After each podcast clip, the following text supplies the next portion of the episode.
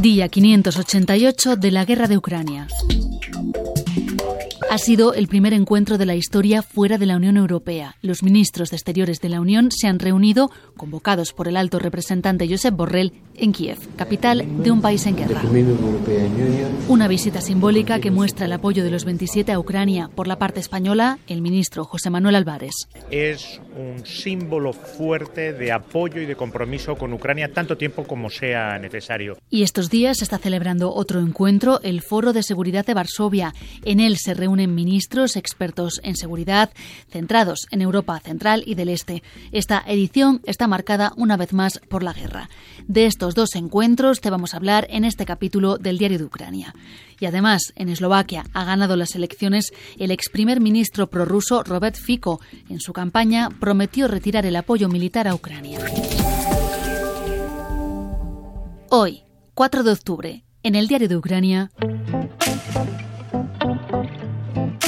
Diplomacia de Guerra y Paz. Soy Sara Blanco.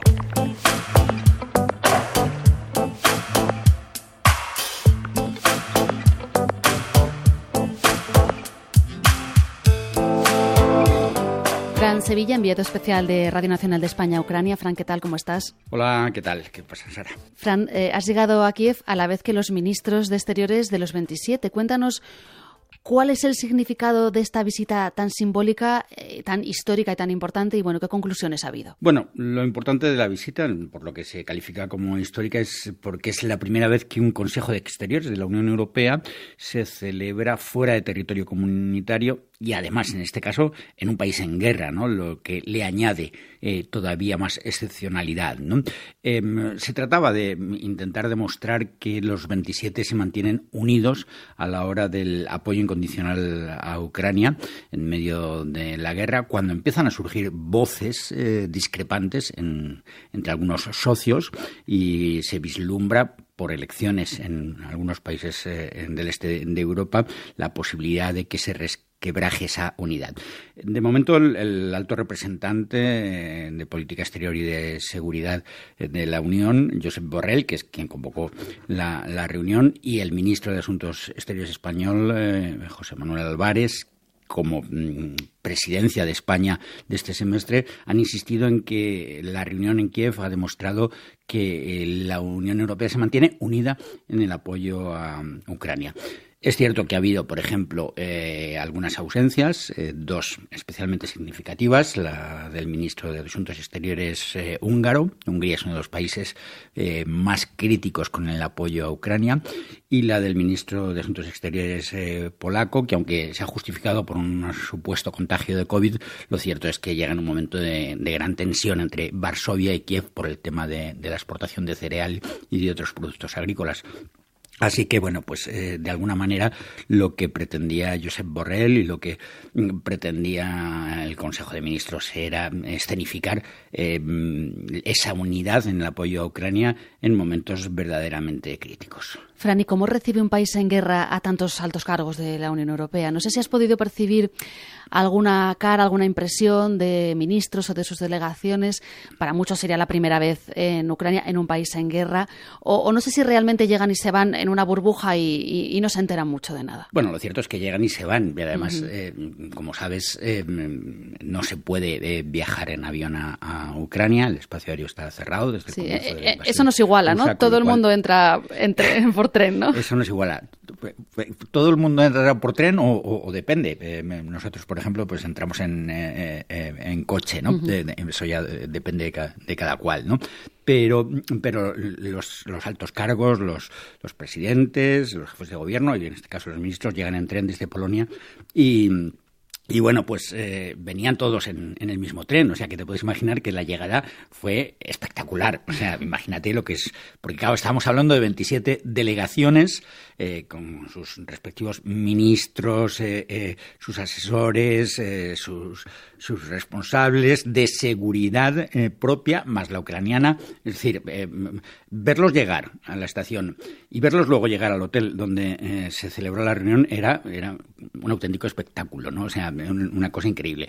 Ellos efectivamente están en una burbuja porque, porque apenas ven nada. Participaron, llegaron a la estación de tren de Kiev y ahí fueron a lo que se ha establecido como eh, memorial por los caídos ¿no? en el centro de, de Kiev, junto a la iglesia de San Miguel las Cúpulas Doradas. Allí hicieron un, una ofrenda eh, floral y después de ahí se fueron caminando, que está muy cerca al hotel donde eh, se celebraba la reunión. Así que eh, apenas han podido ver nada, ni desde luego tener ningún contacto con la población local. Pero entre los ministros, pues bueno, pues había de todo. Había algunos que ya han venido varias veces, como el ministro español Álvarez o como Josep Borrell, otros que era la primera vez. Pero bueno, no había demasiada extrañeza porque más o menos se sabe cómo se produce este tipo de viajes y en ese sentido, bueno, pues, pues todo surgió tal y como estaba previsto. De la anécdota quizá la más importante, que es una de las, o más que importante, curiosa, ¿no? Una de las ausencias fue la del ministro de Asuntos Exteriores sueco y no fue porque no quisiera venir, sino porque cuando iba a abordar el tren en, Polonia junto al resto de ministros, eh, eh, la seguridad ucraniana le pidió el pasaporte eh, y se le había olvidado el pasaporte. Y entonces no le dejaron subir al tren. Fue muy curioso, ¿no? pero bueno, esa fue la anécdota quizá que, resalta en un viaje en el que todo transcurrió con absoluta normalidad. Pues muchas gracias, Fran. Tú ahora sales de la burbuja, ¿no? Vas a quedarte unos días. Yo sé, yo estaba fuera de la burbuja porque yo no vine con los ministros. Yo vine, yo vine el día antes por mi cuenta, como solemos hacer, y yo vine a través de, Cracovia, no de Varsovia, cruzando la frontera eh, por el sur de Polonia. Y bueno, pues eh, la burbuja se vivía solo, o la vivimos solo esas horas en, ese hotel ¿no? donde se celebró la reunión. Pero, pero bueno, es completamente distinto. Pues Fran Sevilla, enviado especial eh, de Radio Nacional de España a Ucrania, seguiremos tus pasos. Muchas gracias. Un saludo, hasta luego.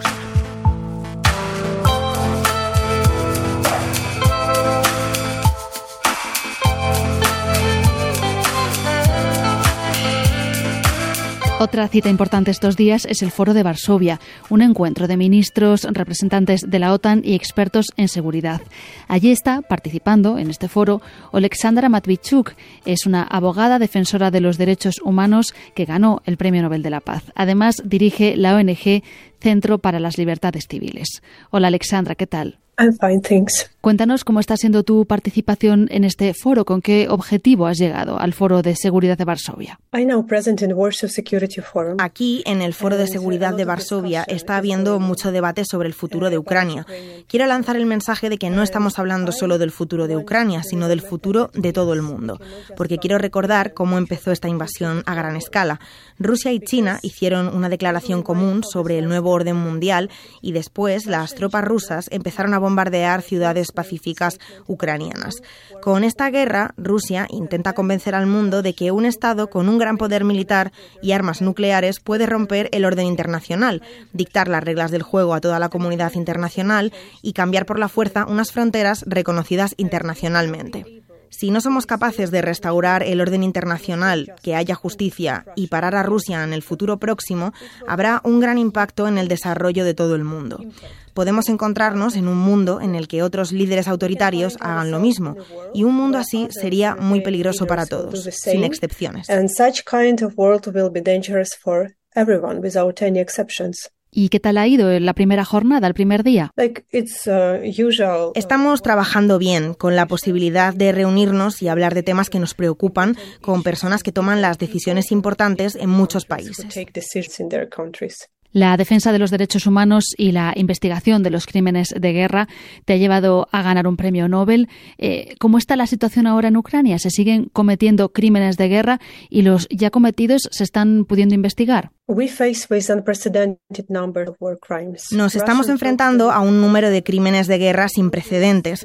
Las tropas rusas atacan y bombardean deliberadamente edificios residenciales, escuelas, iglesias, hospitales, museos, atacan corredores humanitarios de evacuación, organizan campos de filtración, deportaciones forzadas de niños ucranianos a Rusia, asesinatos, torturas, violaciones y otro tipo de abusos contra los civiles en las zonas ocupadas.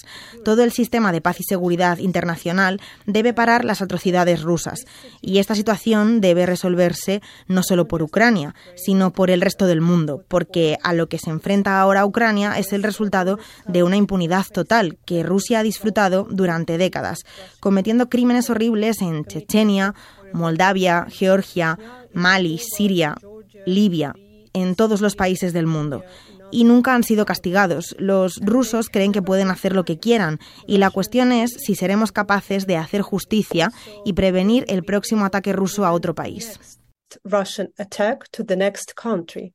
Alexandra, como abogada, defensora de los derechos humanos a nivel internacional, ¿crees que es posible que veamos algún día a Putin siendo juzgado?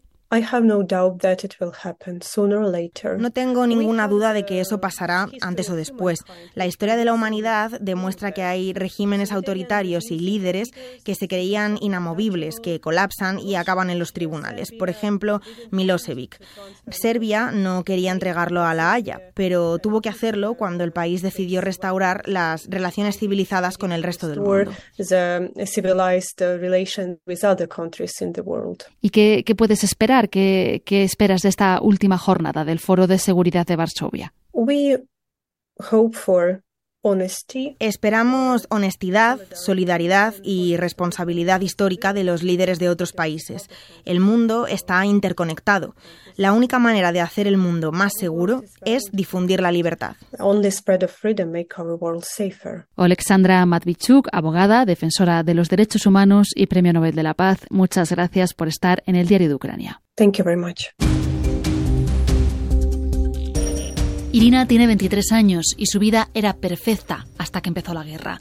Los acontecimientos, o quizás el destino, la han traído hasta España. Tenía la vida maravillosa. Sabes, cuando tienes 23 años no hay tantas preocupaciones, solo tienes que estudiar, pensar en un futuro muy feliz y disfrutar con tu juventud, amor, etc.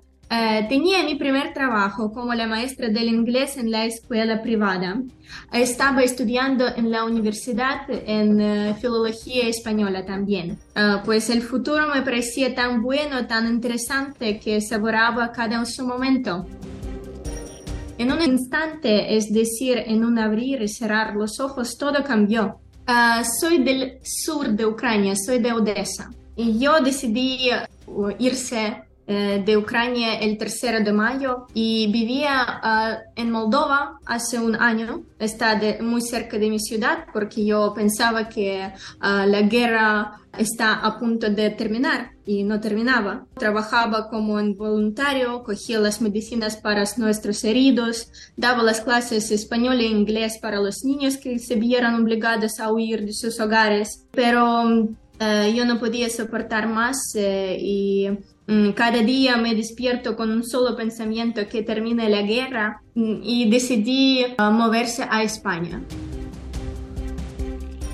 Ahora, uh, desde el marzo yo vivo aquí, pues no es muy largo.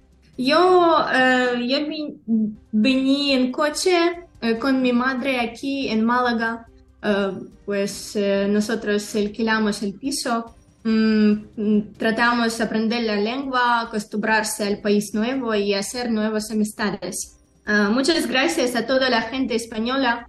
Uh, sois muy amables, muy abiertos y mm, siempre ayudáis si hay algún problema.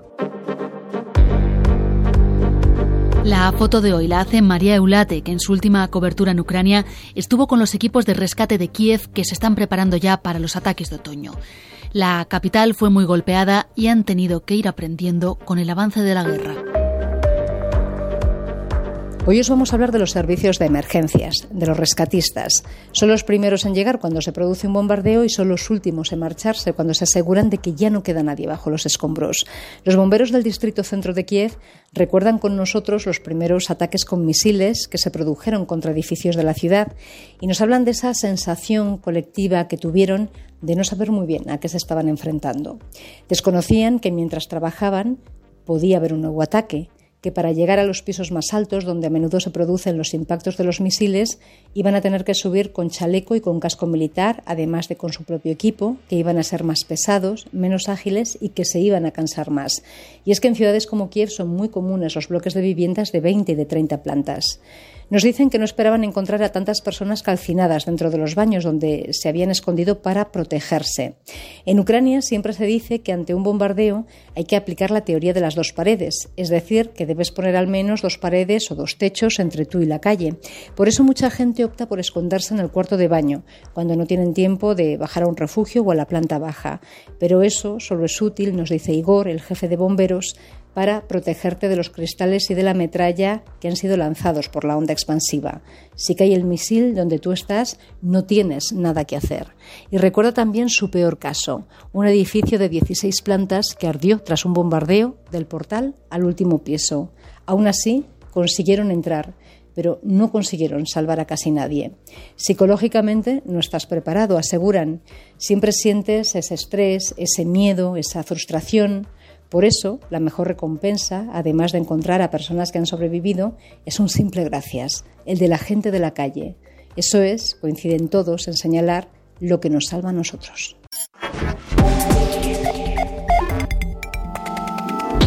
Aquí termina este capítulo del Diario de Ucrania, un podcast producido por el equipo de audio digital de RTV Noticias. Ahora en edición semanal, así que hasta el próximo miércoles. Marta Vicedo ha puesto la voz a Alexandra Matvichuk. Yo soy Sara Blanco, ya tenía ganas de volver. Hasta la semana que viene. Adiós.